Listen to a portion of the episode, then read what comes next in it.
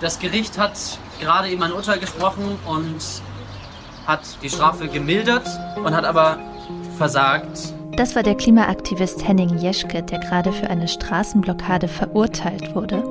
Zeitgleich sprudelten schon Unmengen an Treibhausgas aus den Lecks in Nord Stream 1 und 2.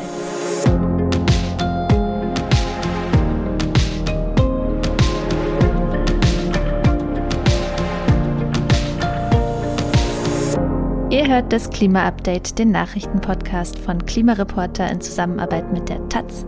Ich bin Susanne Schwarz, Redakteurin bei der Taz und spreche heute mit meiner Kollegin Katharina Schipkowski. Hi Katharina.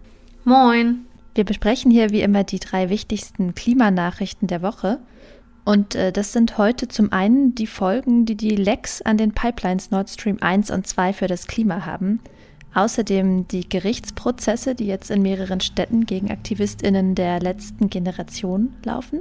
Und zuletzt die Ankündigung Dänemarks, sozusagen sowas wie Schadensersatz äh, für Länder zu bezahlen, in denen die Klimakrise zu Zerstörung geführt hat. Wir blicken zuerst auf die Ostsee, ins dänische und schwedische Hoheitsgebiet, wo seit Montag Gas aus den Pipelines Nord Stream 1 und 2 austritt und an der Meeresoberfläche Blasen und Schaum bildet, was aussieht wie so heftige Strudel. Das habt ihr bestimmt gesehen, es war ja in allen Nachrichten, weil es einfach sehr schockierend ist.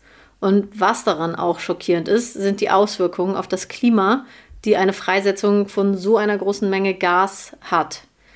Denn Methan, das ist ja der Hauptbestandteil von Erdgas, hat einen enormen Treibhauseffekt. Also normalerweise, wenn man das Erdgas normal durch die Pipeline beziehen würde und das dann einfach nutzen würde, würde man es ja verbrennen. Dabei verbrennt dann eben auch das Methan und in diesem Prozess entsteht CO2. Auch schlimm, aber wenn das Methan direkt in die Atmosphäre gelangt, ist es noch schlimmer. Auch das passiert auch unter normalen Umständen, wenn man es einfach normal durch die Pipeline bezieht und nutzt weil es eben immer versehentliche und unbemerkte Lecks in Pipelines gibt. Aber in diesem Fall mit vier gigantischen in die Pipelines gesprengten Löchern ist die Lage natürlich eine ganz andere. Genau, soweit erscheint es sicher. Also das sind gesprengte Löcher, wahrscheinlich eine Sabotageaktion. Ähm, und das Umweltbundesamt geht davon aus, dass sämtliches Gas, das in diesen Pipelines stand, auch austritt. Und daraus leitet es ab, dass 300.000 Tonnen Methan entfliehen was 7,5 äh, Millionen Tonnen Kohlendioxid entsprechen würde. Ähm, und weil sich jetzt darunter wahrscheinlich die wenigsten was vorstellen können, das entspricht so einem Prozent der Jahresemissionen von Deutschland.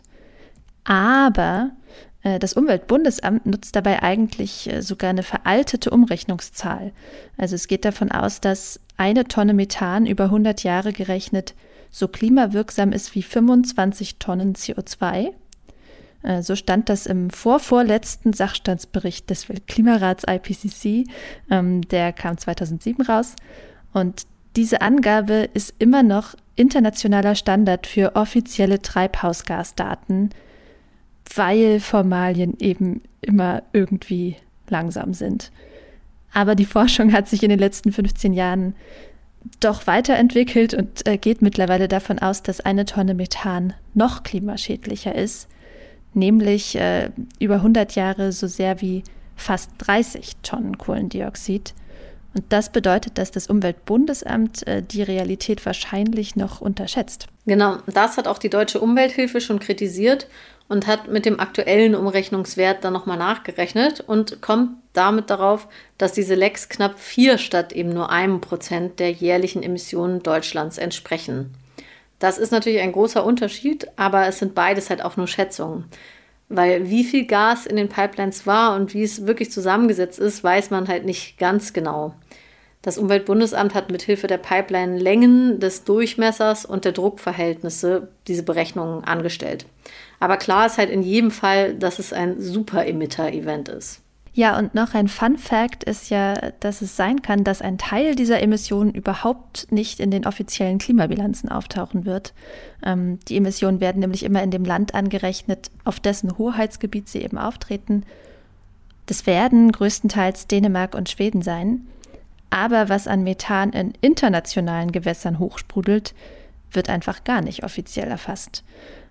Also ja, wie man es dreht und wendet, das ist nicht nur geopolitisch besorgniserregend, sondern auch problematisch fürs Klima. Wir kommen jetzt zu unserem zweiten Thema für heute. Nach zahlreichen Autobahnblockaden im Sommer gibt es jetzt zahlreiche Gerichtsverfahren gegen Aktivistinnen der Gruppe Letzte Generation. Die kleben sich ja regelmäßig an den Straßen fest und blockieren so den Verkehr, um auf die Klimakrise aufmerksam zu machen. Ja, das waren zwar jeweils immer nur so eine Handvoll Leute, die sich da auf die mhm. Autobahnzufahrten gesetzt haben, aber sie haben das den Sommer über eben sehr hartnäckig und sehr oft gemacht und damit ja auch sehr viel Wirbel gemacht und viel Aufmerksamkeit auf sich gezogen. Zu den Verfahren muss man jetzt sagen, dass es für die Aktivistinnen der letzten Generation nicht unbedingt was Schlimmes ist, angeklagt zu sein, sondern eigentlich Teil der Gesamtaktion. Das ist bei der letzten Generation ähnlich wie bei Extinction Rebellion, aber ganz anders als bei anderen radikalen Teilen der Klimabewegung, zum Beispiel bei den Waldbesetzungen. Da gehört es ja dazu, dass die Besetzerinnen ihre Personalien verschweigen, ihre, ihre Ausweise nicht mitnehmen, sich ihre Fingerkuppen abkleben oder mit Nagellack übermalen, um sich nicht identifizierbar zu machen. Bei der letzten Generation hingegen und bei Extinction Rebellion auch stehen die Leute mit ihrem Namen und ihrem Gesicht für das, was sie machen und lassen sich dann halt auch bereitwillig verhaften. Ähm, ja, alles andere wäre auch ein bisschen schwierig, wenn man festgeklebt ist. Aber sie nutzen dann eben die Verhaftung und den Prozess als weitere Bühne für ihren politischen Kampf gegen den Klimawandel. Ja, so geschehen ist das jetzt am Mittwoch in Berlin, wo der Aktivist Henning Jeschke vor Gericht stand. Ähm, Jeschke ist ja eines der bekannteren Gesichter der letzten Generation, also sozusagen Gründungsmitglied. Also er war schon beim Hungerstreik im letzten Bundestagswahlkampf vor dem Kanzleramt dabei. Und daraus ist ja die heutige letzte Generation entstanden. Und äh, ja, Jeschke wurde am Mittwoch zu 20 Tagessätzen a 10 Euro verurteilt, wegen einer Blockade im Juni. Äh, bei der war es ihm als einzigem gelungen, sich auf der A100 festzukleben, bevor die Polizei das verhindern konnte. Und daraufhin stand dann eine Stunde lang der Verkehr still. Die Richterin ähm, ja, drückte ihm durchaus Sympathie aus, also vor allem für das Anliegen, aber für sie war das dennoch Nötigung. Das klingt nach einem krassen Wort, äh, man muss aber sagen, das ist einfach der normale Straftatbestand, der immer greift, wenn Menschen für eine Blockade verurteilt werden, weil sie die anderen, also in diesem Fall die AutofahrerInnen, eben gegen deren Willen zu etwas zwingen, auch wenn es jetzt nur Warten ist in diesem Fall. Und äh, darauf stehen bis zu drei Jahre Haft oder in milderen Fällen Geldstrafen. Henning Jeschke ist also ganz gut weggekommen. Die 200 Euro wird er wohl irgendwie solidarisch aus Spenden aufbringen. Aber er hat natürlich trotzdem auf ein anderes Urteil gehofft, also auf einen Freispruch.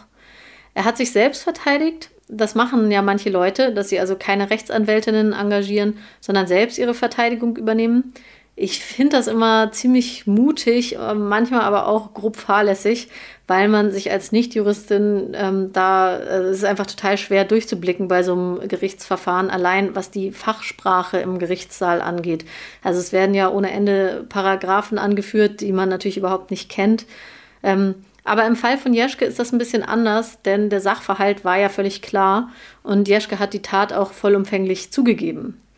Aber er hat eben argumentiert, dass die Klimakatastrophe so gewaltig und so drängend ist, dass man zu solchen Aktionen greifen muss und dass die dort ausgeübte Gewalt, wenn man das überhaupt so nennen will, nichts ist gegen das, was uns blüht, wenn nicht sofort radikale Klimaschutzmaßnahmen ergriffen werden. Und daraus hat er eben abgeleitet, dass er deshalb auch nicht schuldig sein kann, sondern das einzig Richtige getan hat und es auch jederzeit wieder tun würde. Er hat auch drastische Worte an die Richterin gewandt. Ähm, also er hat sinngemäß gesagt, Sie können sich jetzt überlegen, auf welcher Seite Sie stehen wollen. Und Sie können entweder eine mutige Entscheidung treffen und ein positives Signal für den Klimaschutz setzen, oder Sie machen sich zur Komplizin der Vernichtung der Menschheit und ihre Kinder werden auf ihr Grab spucken. In der Schweiz gab es übrigens gerade einen ganz ähnlichen Fall, wo eine Aktivistin von Extinction Rebellion freigesprochen wurde. Äh, da hat der Richter sogar gesagt, er wolle KlimaaktivistInnen in solchen Fällen ab jetzt immer freisprechen, weil sie mit ihren Aktionen der Versammlungsfreiheit unterliegen. Ähm, eine halbe Stunde Stau aufgrund einer Demonstration äh, könne man durchaus verkraften, so als Autofahrerin. Ähm, dass der Freispruch jetzt so stehen bleibt, ist allerdings eher unwahrscheinlich. Also die Staatsanwaltschaft wird bestimmt in Berufung gehen. Ähm, auf jeden Fall zeigt sich aber hier, dass auch Rechtsprechung natürlich äh, nicht im sozialen Vakuum stattfindet. Ähm, und eigentlich zeigt sich das auch schon bei Henning Jeschke in Deutschland, denn die Geldstrafe von 200 Euro ist ja eben schon ziemlich wohlwollend. Ja, so viel erstmal zu den Verfahren gegen die Klimaaktivistinnen. Aber es gibt aus dieser Woche noch eine andere Nachricht in Sachen Klagen und Gerichtsprozesse. Und zwar haben mehr als 20 NGOs aus allen möglichen Ländern zusammen einen offenen Brief verfasst, in dem sie den Regierungen androhen, sie mit Klagen zu überziehen, wenn sie nicht endlich drastische Klimaschutzmaßnahmen umsetzen. Es gab ja in den vergangenen Jahren weltweit viele Klimaklagen. Das Grantham Research Institute der London School of Economics zählt 2000 Stück seit 1986, davon ein Viertel seit 2020, also 500 Klagen in den letzten zwei Jahren. Und die NGOs haben damit ja auch durchaus manchmal Erfolg. In dem offenen Brief argumentieren sie inhaltlich eigentlich ganz ähnlich wie die Aktivistinnen der letzten Generation, aber natürlich äh, in einem ganz anderen Tonfall, also nicht so emotional aber doch trotzdem sehr deutlich. Also sie sagen, Zitat, die Welt steht am Abgrund der schwersten generationsübergreifenden Verletzung von Menschenrechten, die es jemals gab. Und wenn die Regierungen weiter so passiv sind beim Klimaschutz, sagen sie, dann sehen sich die NGOs gezwungen, sich weiter an die Gerichte zu wenden. Also ich würde sagen, das kann man schon als Warnung verstehen an die Staats- und Regierungschefinnen einen Monat vor der Klimakonferenz in Sharm el-Scheich. Wir kommen zu unserem letzten Thema für heute und schließen sogar mit einer guten Nachricht ab. Ähm, erstmals hat sich ein Staat bereit erklärt, Geld bereitzustellen für den Umgang mit Schäden und mit Verlust, der durch die Klimakrise entsteht. Und zwar Dänemark. Äh, das ist echt krass eigentlich, dass es dafür bisher nicht mal den Ansatz einer internationalen Lösung gibt, denn die Klimakrise führt ja nun mal zu sehr viel Zerstörung, und zwar schon längst. Und das ist vor allem in armen Ländern ein Problem, äh, die halt auch nur wenig zur Klimakrise beigetragen haben. Wie zum Beispiel Pakistan, das ja gerade damit zurechtkommen muss, mhm. dass Überschwemmungen die Hälfte des Landes zerstört haben und eben einfach auf den Kosten sitzen bleibt. Also bis auf humanitäre Hilfe, die gibt es natürlich schon, aber in diesem Fall ist eben klar, der Starkregen, der zu diesen Überschwemmungen geführt hat, war nicht einfach Schicksal, sondern ist durch den Klimawandel deutlich wahrscheinlicher geworden. Das heißt, die Menschheit und vor allem eben der reiche Teil der Menschheit hat das Ganze maßgeblich mitverursacht. Und um bei solchen klimawandelbedingten Schäden in Zukunft zu helfen, hat Dänemark jetzt eben Geld bereitgestellt. Ja, viel allerdings nicht, muss man sagen. 100 Millionen dänische Kronen, das sind so 13,4 Millionen Euro. Und äh, zum Vergleich, der Wiederaufbau jetzt in Pakistan, der kostet allein schon 10 Milliarden Euro. Ähm, also das heißt, diese dänischen Zahlungen, die reichen nicht mehr für einen solchen Fall. Aber wie du schon gesagt hast, das Bedeutsame ist eigentlich, dass es damit jetzt überhaupt einen Staat gibt, der Geld für den Umgang mit solchen Schäden und Verlusten bereitstellt. Ähm, das ist ja ein Tabu unter Industrieländern. Denn ja, damit ist die Angst vor Haftungsansprüchen verbunden. Also es könnte ja als eine Art Schuldeingeständnis wahrgenommen werden, wenn man sozusagen Schadensersatz zahlt, äh, denn das macht ja in der Regel die Verursacherin eines Schadens. Und dann könnten ja Menschen oder ganze Länder darauf kommen, sich mehr Zahlungen einzuklagen und äh, für die gesamte Klimakrise zu zahlen. Das hat eben niemand vor. Auch Dänemark übrigens nicht. Ähm, nachdem ich in der Taz über diese Ankündigung geschrieben hatte, habe ich auch direkt eine Mail von der dänischen Botschaft bekommen, die nochmal klarstellen wollte, dass die Zahlungen nicht als Schadensersatz gemeint sind. Also ähm, mit anderen Worten, dass man sich juristisch nicht als schuldig oder verantwortlich sieht. Ja, das ist echt geil, dass Sie dir gleich gemailt haben. ähm, aber vielleicht noch mal kurz zur Erklärung für alle, die sich jetzt fragen: Hä, ihr redet doch ganz oft über Klimafinanzierung von den reichen Ländern an den globalen Süden. Ähm, das stimmt auch. Klimafinanzierung gibt es schon, aber die ist bisher ausdrücklich eben nicht für Fälle gedacht, in denen die Zerstörung schon da ist, sondern das Geld ist nur für Klimaschutzprojekte und für die Anpassung an den Klimawandel in Zukunft gedacht.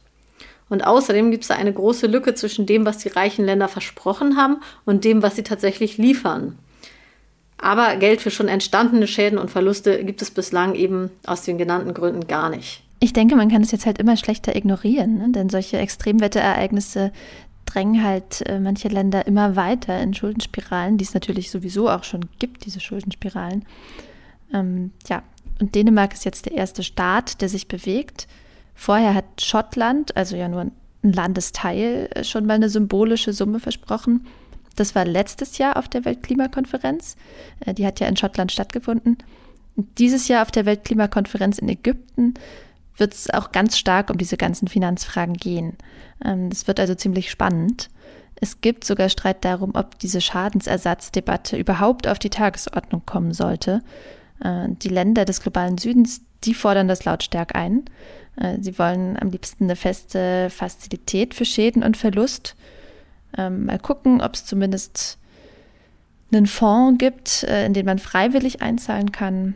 Ja, es wird spannend. Ja, weil momentan gibt es ja gar keinen zentralen Ort, wo man solche Zahlungen überhaupt hinrichten könnte. Mhm.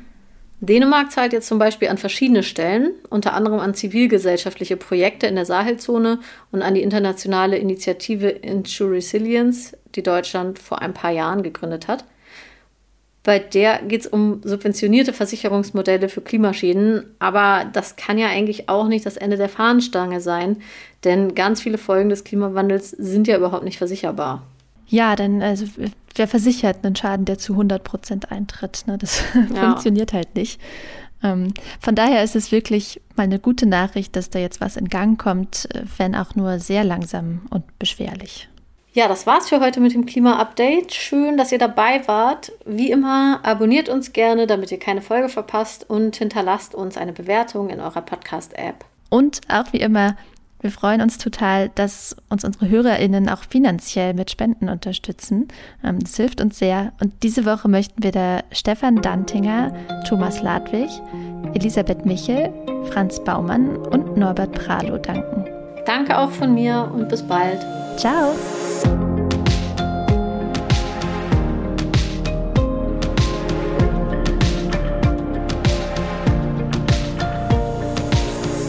Das Klima-Update ist ein Projekt des Klimawissen e.V. in Kooperation mit Taz der Tageszeitung. Es wird im Wechsel moderiert von Verena Kern, Sandra Kirchner, Katharina Schipkowski und Susanne Schwarz. Unser Produzent ist Christian Eichler. Ihr könnt unsere Arbeit mit einer Spende unterstützen. Dazu besucht uns auf www.verein-klimawissen.de.